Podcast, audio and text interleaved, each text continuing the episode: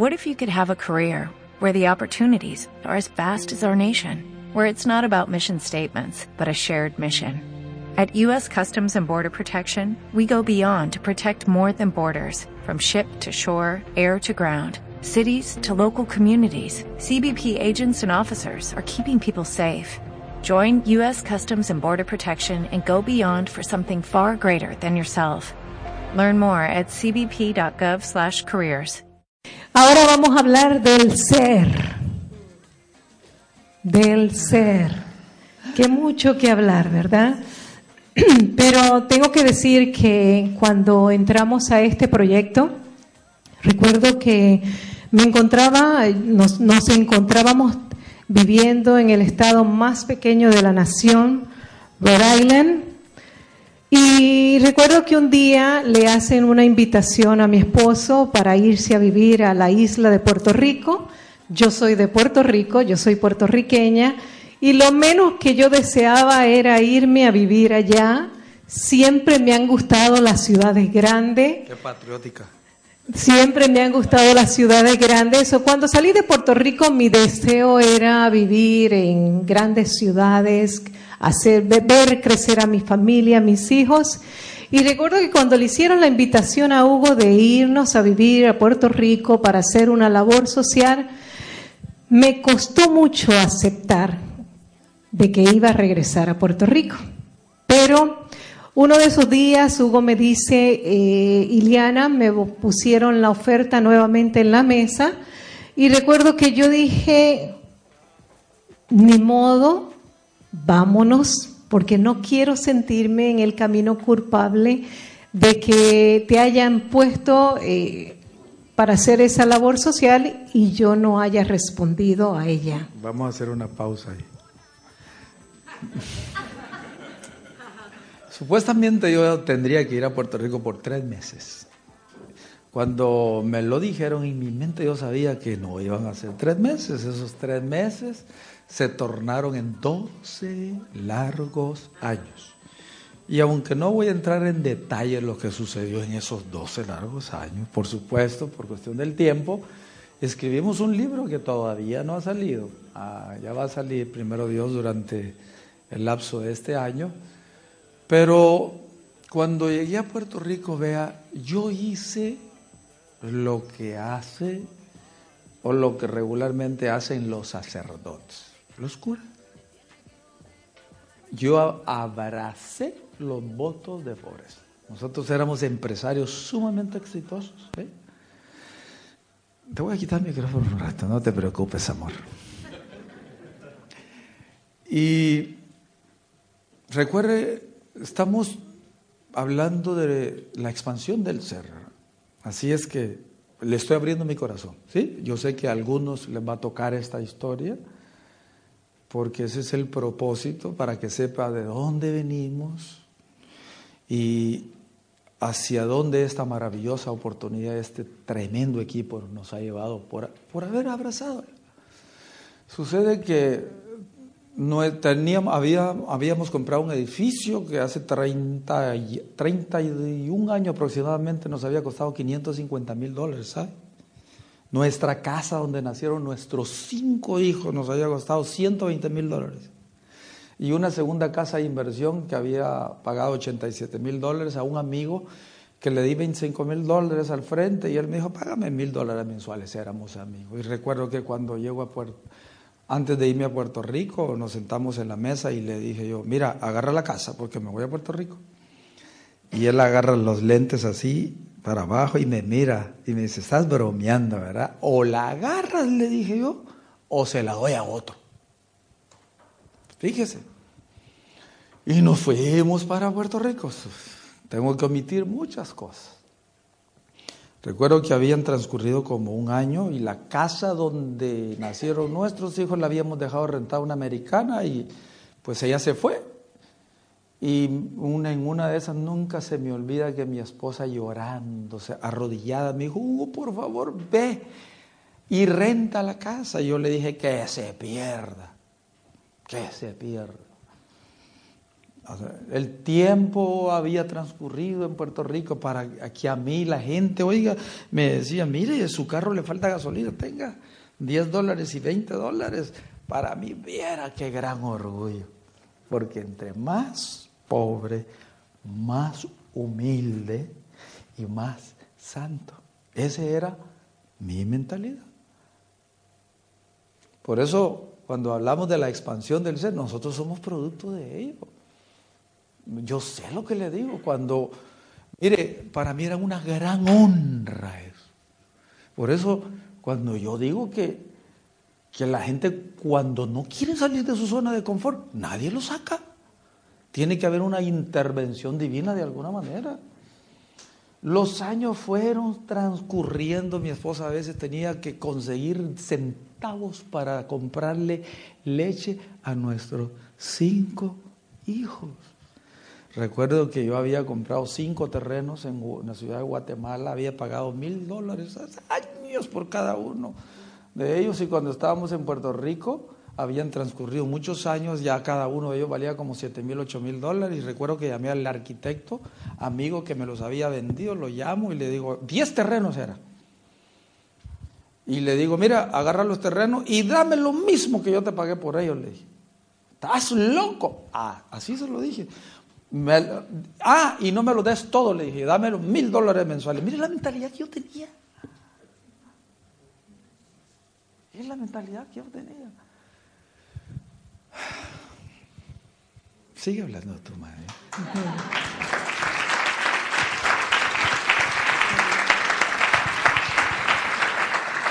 Y cuando, cuando llegó un momento donde, como decía Hugo, estaba yo contando centavos para poder comprar la leche. Adelantamos el, CD rápido, ¿eh? lo adelantamos. Recuerdo que un día ah, Iba de camino a llevar, a, estando en Puerto Rico, iba de camino a llevar a mi hijo a estudiar. Iba yo en el carro, que el único carro que teníamos. Decía Hugo que a veces le daban 10 dólares y, él se sentía muy halagado porque pues, el carro no tenía gasolina, no teníamos cómo llegar a los lugares. Y yo me sentía que me quería meter debajo de los asientos del carro no era capaz de asimilar lo que yo estaba viviendo, porque habíamos ido a trabajar a esa labor social y yo sentía que yo era una hija de, una, de un rey y por ende yo me merecía todo lo mejor. Y te voy a hacer una pausa. ¿Se vale, verdad que sí? Cuando yo tenía un dealer de carros, tenía 100 autos. Era el dealer que más, de hispano que más vendía en Boston, allá cerca, ha escuchado cerca de Boston, ¿verdad? acerca de Boston, ¿sí? Y recuerdo que a veces yo iba con el núcleo de gente con la que me relacionaba, ellos, yo llegaba en un Mercedes, ellos llegaban en Toyotas, viejitos, y mire, yo cuando veía eso, yo me sentía tan mal. Y el dealer, el, el, predio de autos me quedaba cinco minutos y yo, yo iba y cambiaba el, el carro y dejaba el Mercedes, volvía en y agarraba un Toyota para que mi mente se sintiera bien. Algunos han tenido una mentalidad así. Por eso le digo, cuando usted tiene que expandir la mente, eso duele y no es fácil porque es un gran arte que requiere mucho tiempo, trabajo, esfuerzo, determinación, de desear salir ahí. Por eso el tema que le di, si usted no lo desea profundamente, usted nunca va a cambiar. Porque el cambio empieza aquí, entre sus dos oídos. Sigue, mami. En otras palabras, éramos grandes empresarios y al irnos a Puerto Rico, pues todo eso se quedó. A veces yo cargaba 30, 40 mil dólares en mi cartera y eso ya no estaba pasando. So, ese año fueron, fueron días, horas, minutos sumamente tristes en mi vida porque yo no estaba acostumbrada a vivir de esa manera. Recuerdo que un día iba de camino a llevar a mi hijo a, estudiar y en el, en el camino empezó a llover bastante fuerte y en Puerto Rico cuando llueve, llueve. Todo el carro se humedecía por dentro, el vapor entraba y me, me, los cristales yo no podía ver, se empañaban Y de momento vi a mi hijo tratando de ayudarme para que yo pudiera manejar y empezó a meter una maderita en uno de los cristales.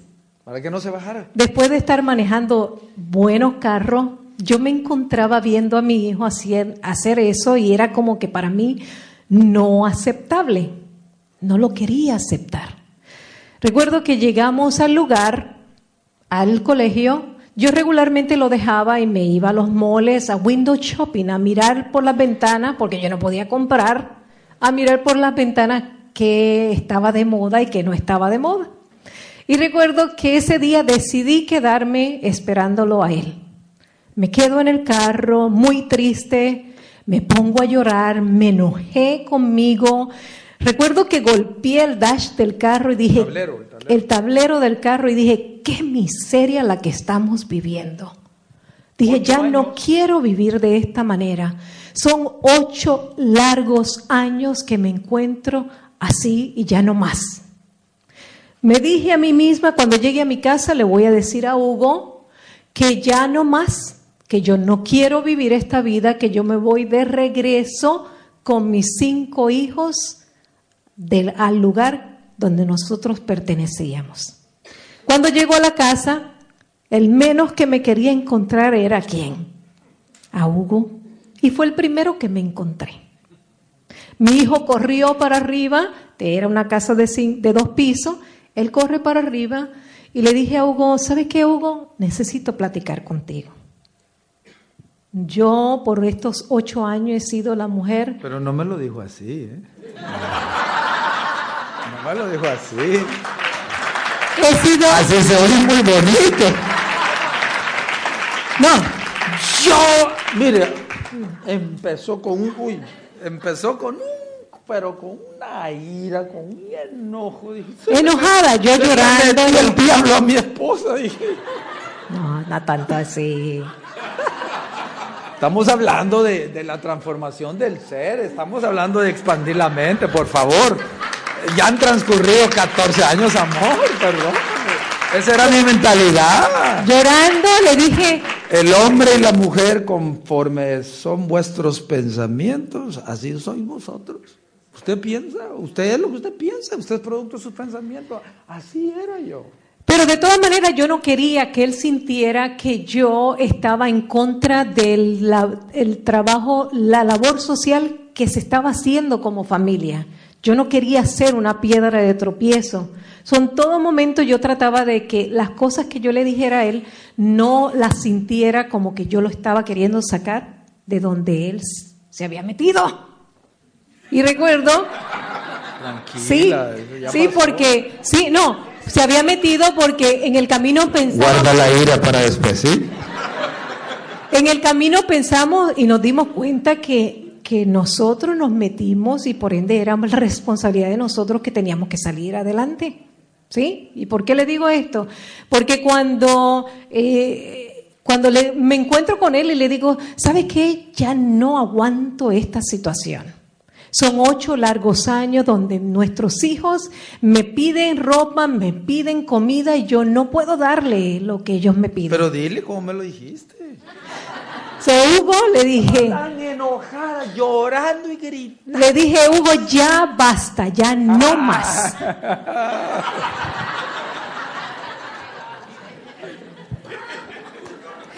Le dije, ya no más, ya no aguanto esta situación. Yo no quería que mis hijos me escucharan llorando, enojada, gritando. Ya no aguanto esta situación. Le dije, le voy a dar dos semanas a Dios. Yo pensaba que el problema era con Dios. Le voy a dar dos semanas a Dios para que resuelva esta situación. De lo contrario, esta muñequita se va de regreso. Cuando él me escuchó y me vio así, llorando, a veces habían días en esos ocho años, yo le decía que me llevara a la playa a gritar, a llorar. Yo no quería que mis hijos me vieran llorando. Uno de esos días, mi hijo mayor se dio cuenta que yo estaba llorando, entró calladito al cuarto y me fue a decir en el oído, como dicen los niños chiquitos, ¿Can I tell you a secret? ¿Que ¿Te puedo decir un secreto? me dijo. No quería que su papá escuchara que él estaba dentro del cuarto. Y me dijo, madre, yo sé que usted está sufriendo. Yo sé que usted llora. Yo sé que usted muchas veces nos quiere dar cosas que no tenemos y no nos las puede dar. Pero quiero que sepas que yo siempre quiero ser una hija, un hijo de unos padres como son ustedes. 12 años. Yo estoy orgullosa de ustedes, de quienes son ustedes. Cuando él me dijo eso, me paralizó. Me puso más a pensar. Él pensaba que me estaba dando un consuelo en ese momento, lo cual me lo estaba dando, pero yo sentía más responsabilidad encima de mí. Y recuerdo que no habían pasado dos semanas yo le había dado dos semanas a Dios, no habían pasado dos semanas, cuando nos invitaron a una, a una charla de, eh, empresarial, una charla donde iban a estar hablando de negocio, de lo espiritual, de mentalidad, algo similar a lo que estamos haciendo el día de hoy aquí. Y recuerdo que nos invitaron como VIP, Very Important People. Cuando yo escucho esa invitación, yo dije, aquí está. Este hombre, dueño de siete empresas, nos va a venir a decir que fue una decisión incorrecta el estar aquí en Puerto Rico, que agarren nuestras maletas y nos vayamos de regreso. O sea, eso es lo que ella quería. Eso era lo que yo quería escuchar. Pero a medida que él estaba dando la charla, nosotros en las sillas de al frente. 500 personas habían sentadas ahí. Él dijo, lo que hoy tú tienes es lo que tú mereces tener.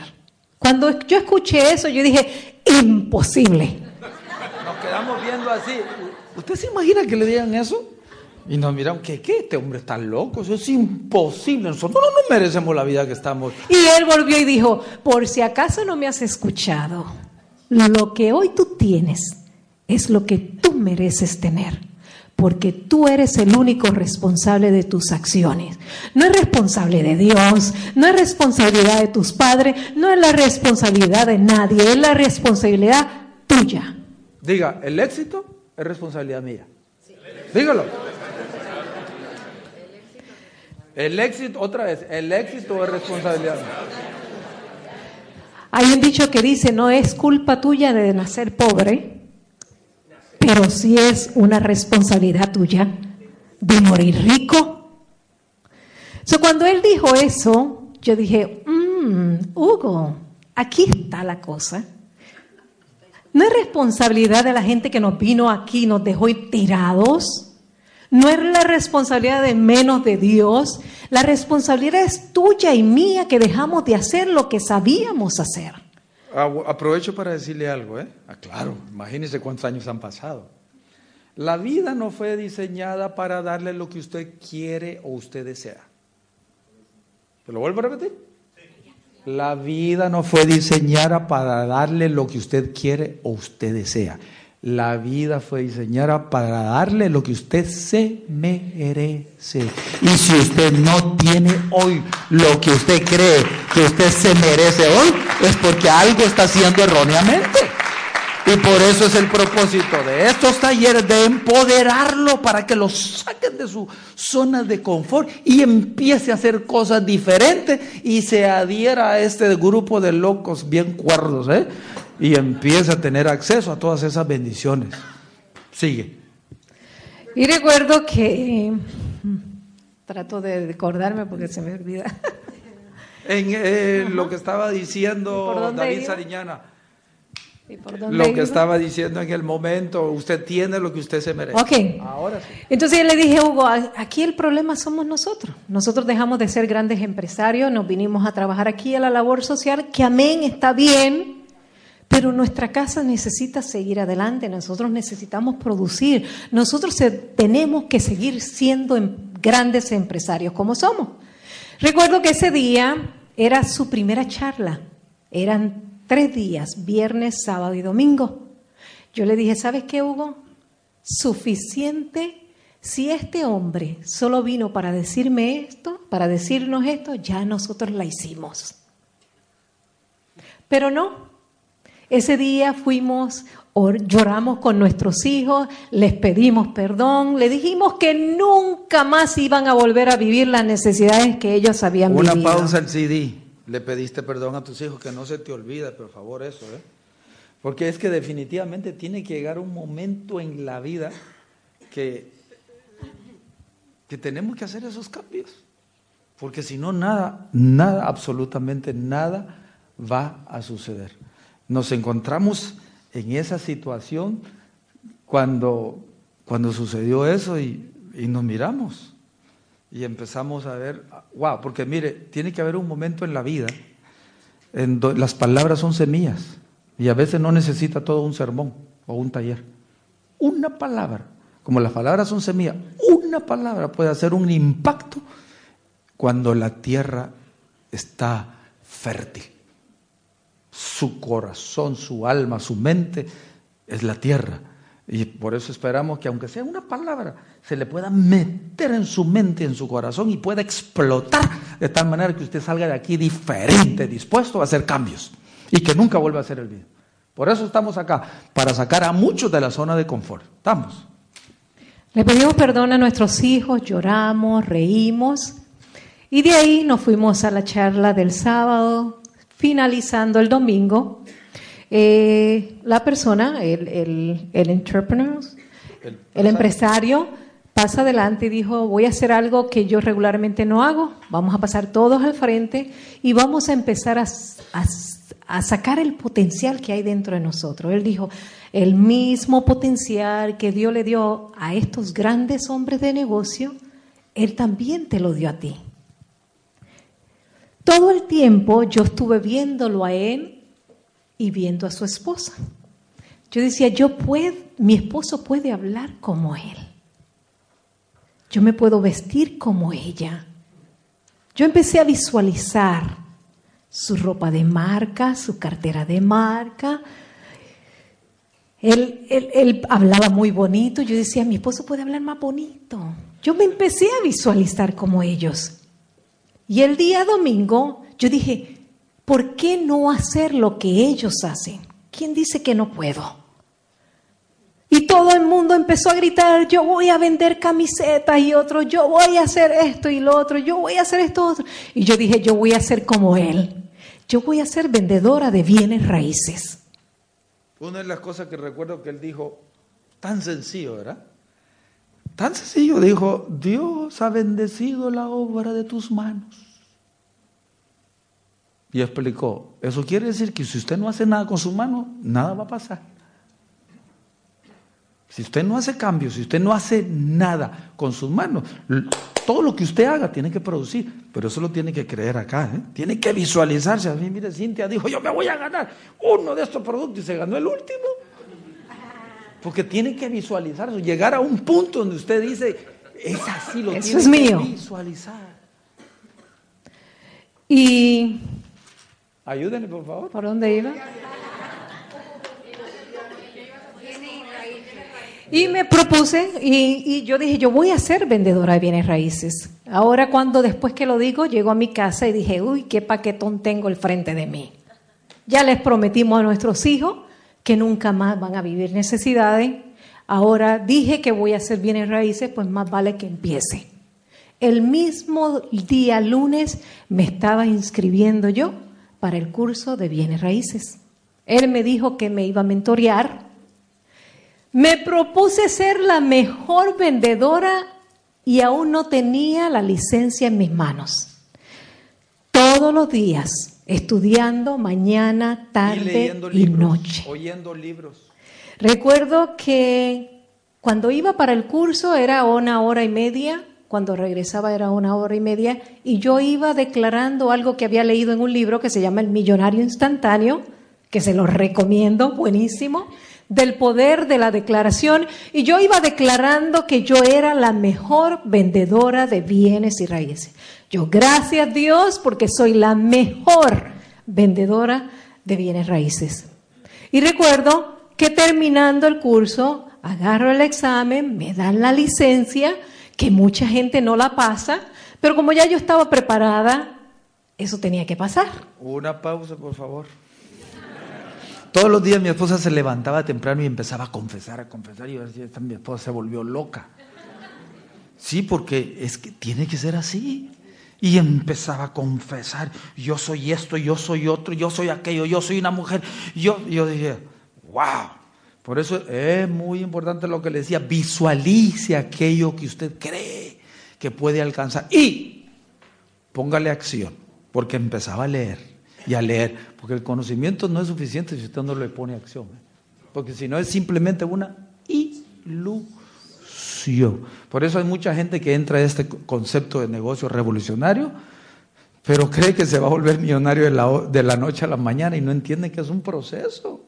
Hay que expandir la mente, porque sacar la mente de la zona de confort no es fácil, no es fácil. La felicidad es estar contento con lo que usted tiene, pero el éxito es lograr lo que usted desea. Una persona puede estar feliz mendigando, comiendo en su mente, porque el hombre conforme es su pensamiento, en su corazón, así es él. Pero si es expuesto a otra información, es cuando todo cambia, la mente se expande y empiezan las cosas lindas, maravillosas, aquello que usted cree, que usted sueña y usted declara y empieza a accionar en ello. Eventualmente se tiene que materializar. Porque se tiene que materializar. ¿Sabe por qué? Porque la semilla de la grandeza está en usted porque el ADN del, creador está metido en usted. Usted puede crear el mundo, la vida que usted desea para usted y sus hijos, pero se la tiene que creer. Y seguimos, y recuerdo que ah, me propuse ser la mejor vendedora y por dos años consecutivos la compañía Remax me califica como la Million Dollar Producer. No, vaya muy rápido, cuéntale cuando fuiste a presentarte con el broker y le dijiste, mire. Cuando me presento con el broker que voy a, trabajar con la firma de Remax, recuerdo que le dije, quiero que sepas que delante de ti, le dije, estoy aquí para dar mi servicio, pero quiero que sepas que delante de ti está la mejor vendedora. Me voy a dedicar a propiedades de medio millón de dólares yo me la creí, yo me la creí. Él no solo, yo lo vi, lo que esta persona, estos empresarios habían logrado. Yo ese fin de semana vi que yo podía hacer exactamente lo mismo y mejor. Y lo empecé a hacer. Le dije, voy a vender propiedades de medio millón de dólares hacia arriba. Mi mentor en ese entonces me dijo, la misma fe que tú necesitas para vender una casa de 100 mil dólares es la misma, la misma fe que necesitas para vender una de medio millón, de un millón, de dos millones o de tres millones. Y yo le dije, pues entonces yo voy a vender de millón para arriba. Y así le dije a Remax. Y recuerdo que él me miró como, no ha vendido una casa y ya quiere vender de millones. Pero mi primera propiedad fueron de 379 mil dólares no fue de un millón ni de medio millón. Pero de ahí continué vendiendo propiedades de medio millón, de 1.5, de 2 millones. Y de último, la compañía Remax escoge a una persona en Puerto Rico para que se encargara de la venta de un hotel de 33 millones de dólares y me lo ceden a mí. ¿Por qué le digo esto? Porque de no tener nada, todo empezó en creer que yo sí lo podía hacer. Tuve el apoyo incondicional de mi esposo, de mis cinco hijos, eran mis cheerleaders. Ellos estaban ahí, sí, madre, tú puedes, tú puedes. Y recuerdo que muchas veces venía con los listados, tengo esta propiedad, ya tengo un cliente, ah, y este cliente ya la va a comprar. Pero mi sorpresa fue que uno de esos días me encontré trabajando largas horas del día, manejando buenos carros, viviendo en buena casa. Antes de que entres ahí, por favor. Sí, porque es cuando la mente se va expandiendo, usted está siempre está expuesto a información secreta. Por eso que usted llega a entender cosas que otro no entiende. Es la mente empresarial, la mente profesional. Usted empieza a hacer cosas que, los demás no le van a entender. Me, me, acuerdo de aquella anécdota de un hombre que se mudó a cierta ciudad, a cierto pueblo, y necesitaba hacer un viaje de emergencia por dos semanas a Filipinas. Y llegó a un banco y dijo, necesito que me haga un préstamo de 5 mil dólares. Y el oficial se le queda viendo y se ríe. Sí, pero yo necesito una garantía. Le dice, sí. Sacó el título de su auto y, y las llaves de un Ferrari y ahí está. Bueno, pues inmediatamente le dieron el préstamo, ¿verdad? Y se quedaron los oficiales hablando. Ese tipo está loco. ¿Cómo se le ocurre dejar? Porque era por dos semanas nada más.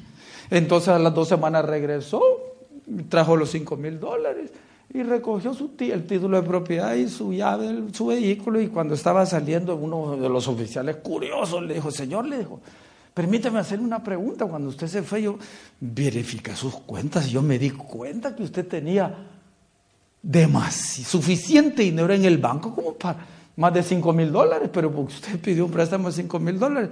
Porque yo le dije a usted que yo me acababa de mudar a este pueblo y no conozco mucho.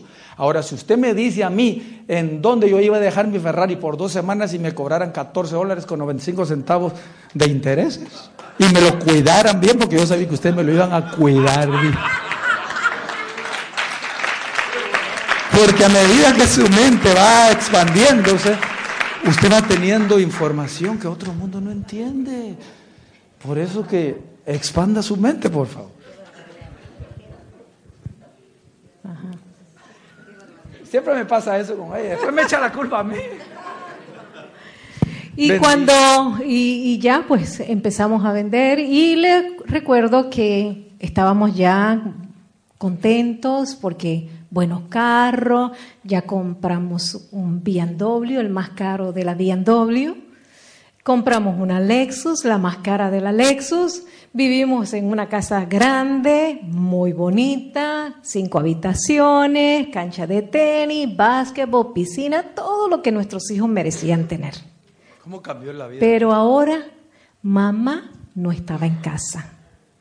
La madre que estaba los siete días, las 24 horas atendiendo a nuestros hijos, que en uno de esos tiempos decido ser su maestra de escuela, porque no quería que mis hijos fueran a una escuela pública, decido darle homeschooling, escuela de hogar, para que ellos aprovecharan al máximo su tiempo y yo pudiera disfrutarlos.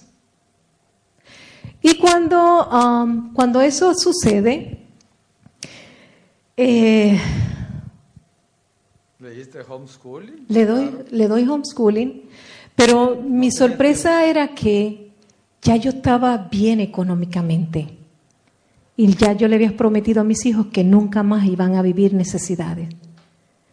So me encuentro dentro del closet de la cocina llorando, pidiéndole a Dios otra oportunidad para que yo pueda mantener este estilo de vida, pero que mis hijos no sean sacrificados. Porque yo sabía que mis hijos estaban felices con las cosas que se estaban alcanzando, pero estaban tristes porque mami no estaba. Les conseguí un chef. Me votaron el chef a, a los seis meses. No querían chef. Le conseguí una persona que limpiara la casa.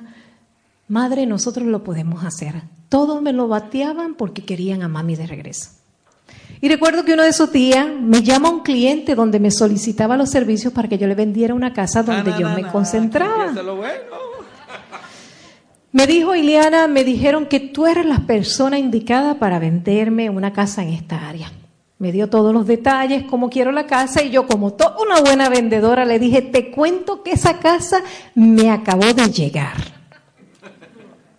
Me dice, sí, me dijo, no estoy en Puerto Rico, llego en dos días. So me preparo para que cuando él llegue a la casa pasara lo que siempre tenía que pasar, que la comprara. Pero mi sorpresa fue que cuando él llega, le empiezo a mostrar la propiedad, él me empieza a hablar de un su negocio que ya yo había entrado, pero yo no estaba haciendo nada. Y me dijo, me empezó a hacer, me agarró con preguntas. Me dice, Iliana, el día que tú no vendes, ¿tú ganas? Y yo le dije, no. El día que yo no vendo, yo cero en mi cuenta. Me dijo, ¿sabes que tú entraste en un modelo de negocio donde tú vas a aprender a hacer el trabajo bien hecho una sola vez y por el resto de tu vida tú vas a tener buenos ingresos. Cuando me decía todas las preguntas que me hacía, yo no lo oía, yo solo lo escuchaba. Mi meta allí era venderle la casa. Pero en cuestión de 20 minutos el caballero me dijo, a mí me interesa esta casa, ¿qué tengo que hacer? Antes de que continúes, por favor, de... Él había llegado a la casa, eso es lo que Ah, quiere no decir. se me adelante, yo me toca decir eso a mí, porque no lo dijiste en su momento. Él llegó en una camioneta GMC blanca. Él quería vivir donde nosotros vivíamos. Nuestra casa nos había costado 550 mil dólares. Ella, nosotros manejábamos carros nuevos ya, y él llegó en una camioneta blanca. O sea, lo que él le decía a mi esposa no era compatible con lo que mi esposa veía. Él le hablaba de libertad financiera y él quería vivir donde nosotros vivíamos, no manejaba los carros que nosotros teníamos. Pero para que usted vea lo que es este negocio, no importa dónde vives, no importa el carro que tengas, lo importante es que la agarraste acá. Porque si la agarraste, lo entendiste en tu mente, es cuestión de tiempo para que se materialice poniéndole acción a lo que has creído. ¿Ok? Ahí yo me di cuenta que no era donde, bueno, cuando él me dice me interesa la casa, yo dije, "Mm, parece que tiene dinero, va a comprar. La casa costaba más de 600 mil dólares. Y recuerdo que le dije, pues vamos a llenar unos documentos, vamos a ir a la, a la oficina, llenamos los documentos, que por cierto le dije, tengo una banquera muy buena, yo estoy seguro que esta casa es tuya. Recuerdo que cuando llego al, eh, al, banco, llevo todos los documentos que regularmente le llevamos a la banquera y ella me dice, wow, Iliana, tú me perdonas, me dijo, pero este joven no puede ganar tanto dinero. Cuando ella me dijo así, yo dije, pues mira, todo el tiempo que le estuve mostrando la propiedad, él estuvo hablando de que él representaba una muy gran empresa. Le dije, pero solo lo que, te, lo que te traje fue un estado financiero, dame dos días y yo te voy a traer un estado bancario. Recuerdo que a los dos días le traigo el estado bancario, él vuelve a mirar, ella vuelve y mira y me dijo, de verdad que este hombre gana muy buen dinero. Cuando él me dijo así, yo dije, Iliana Johnson, usted es muy inteligente. ¿Por qué no escuchas a este hombre? Ya tú estás adentro, tú te metiste a ese negocio, escúchalo. A lo mejor tienes mucho que ganar y nada que perder.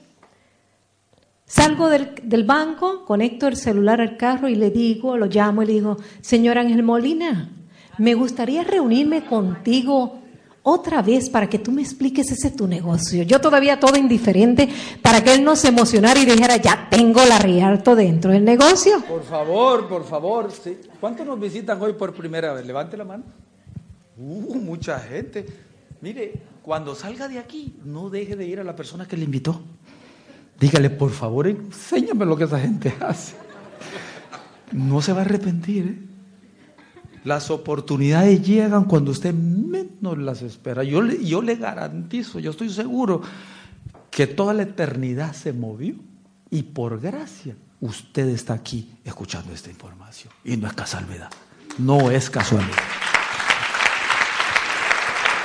Le dije, me gustaría reunirme contigo para que tú me expliques ese tu negocio. Me dijo, oh, me parece muy bien. Me dice, ¿qué te parece si yo voy a tu casa y te presento el modelo de negocio? Cuando ella me dijo que iba a ir a mi casa, él me dijo que iba a ir a mi casa, por segunda vez me sentí VIP, Very Important People. Él iba a venir a mi casa a presentarme un modelo de negocio. Pero me dijo, Iliana, yo sé que ustedes son gente de relaciones, ¿por qué no invitas a un grupo de personas y al mismo tiempo que tú vuelves a ver la presentación, otras personas también lo pueden ver. Me lo sentí fabuloso. Yo sabía que la gente, yo los invitaba a mi casa a tomarse una taza de café y la gente llegaba. Recuerdo que ese día llegó un grupo de personas, él dio una presentación y terminando la presentación, yo ya era una buena cerradora, me senté con la gente y le empecé a llenar las aplicaciones a todos. Y de ellos, seis personas decidieron hacer el negocio conmigo. Cuando yo veo eso, yo dije, mmm, esto suena bien. Él vino a trabajar y yo soy la que voy a ganar. Me gustó la idea. Pero él me vio llenando la aplicación, me llama para una esquina y me dice, Johnson, venga, me dijo, yo estoy seguro que esta sala pudo haber estado más llena. Me dice, ¿qué te parece si hacemos una segunda presentación? Yo voy a venir a dar la presentación y vas a tener tiempo de invitar a muchas más personas. Recuerdo que vino, dio la segunda presentación. Yo invité a toda la gente que no había podido invitar y a los que no pudieron llegar, los volví a invitar. Él vino y dio la presentación, todo exactamente igual. Los mismos chistes, todo igual. Y yo dije, ah, caray, eso yo lo puedo hacer. Él está haciendo lo mismo otra vez. Eso yo lo puedo hacer. En esa segunda presentación se inscribieron seis personas más. Ya tenía 12 personas inscritas y él me había dicho que yo lo único que necesitaba era de 10 a 15 personas. Ahí le dije a mi esposo, ya la hicimos. Con este proyecto nos vamos a retirar jóvenes y nos vamos a ir a poder a vivir a donde querramos. Es más, le dije, con este proyecto nos vamos a ir a vivir al estado más caro de la nación. Nos vamos a ir a vivir a, California, a vivir al lugar, en el lugar de las estrellas, porque nosotros somos estrellas.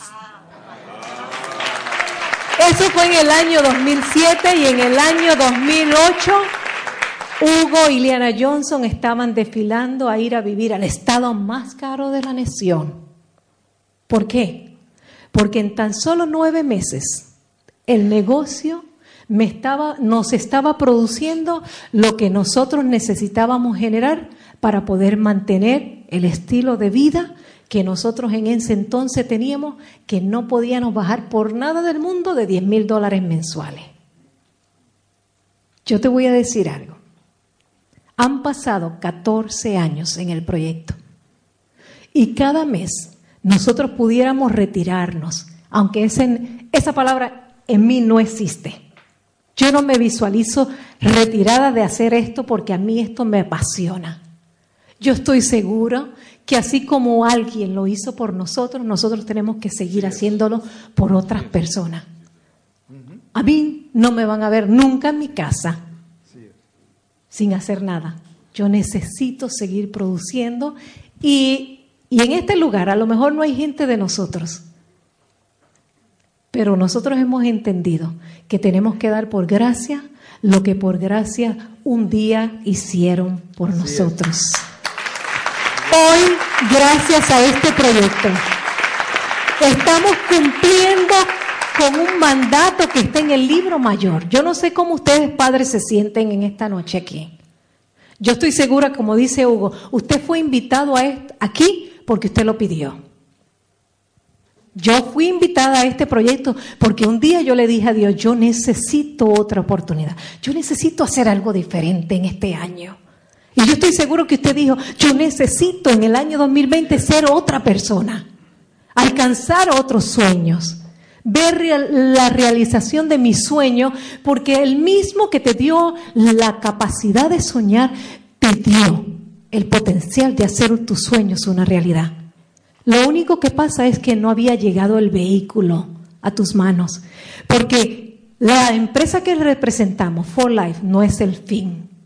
For Life es el vehículo que nos ha llevado a lograr cada uno de nuestros sueños. Hoy viajamos el mundo gracias al proyecto. Yo recuerdo cuando Hugo se sentaba, todavía se sienta a ver todos esos programas de los lugares, de, de South Africa, de, de Europa, de Europa, y yo decía, algún día vamos a estar por ahí.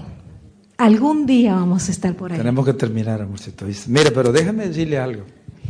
Un día le dijo mi esposa a mi hijo, al mayor, papi, necesito que me reserves unos dos días en el Ritz-Carlton de Los Ángeles. Una semana.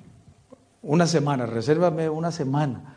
Y entonces mi hijo entra a la computadora y le dice, mami, ¿estás segura que quiere quedarse ahí? ¿Are you sure? 1.595 dólares vale por día. Pues está el Staples Center ahí. Bueno, pasaron los años, pero ahora vivimos nosotros en el Ritz-Carlton. Solo hay dos lugares en el mundo que tienen residencia en el Ritz-Carlton, en Dubai y en Los Ángeles de California. Y ahí vivimos. A mi esposa le fascina porque tiene desayuno todos los días, los 365 días del año. Eh, tiene ballet, tenemos concierto. No, hombre, ella dijo, por 35 años yo le hice comida a mis hijos, ahora está bien que alguien más me lo haga. Así que tenemos que terminar. Hoy, hoy llegamos, a, hoy llegamos al, al hotel, nos abren la puerta. Welcome Mrs. Johnson, welcome Mr. Johnson. Nos llevan la maleta, nos agarran el carro, nos traen el carro, necesitamos cargar una bolsa para la casa, ellos nos la llevan. Vivimos un estilo de vida totalmente diferente, pero todo a causa de una decisión. Yo creo que las oportunidades no se, no se pierden, alguien las aprovecha. Ojalá y que el día que, de hoy que tú decidiste estar aquí, tú puedas aprovechar la oportunidad que te están brindando una oportunidad única. Única y así es que para terminar, Barcelona, expande tu ser. Buenas tardes y Dios me lo bendiga. Bendiciones.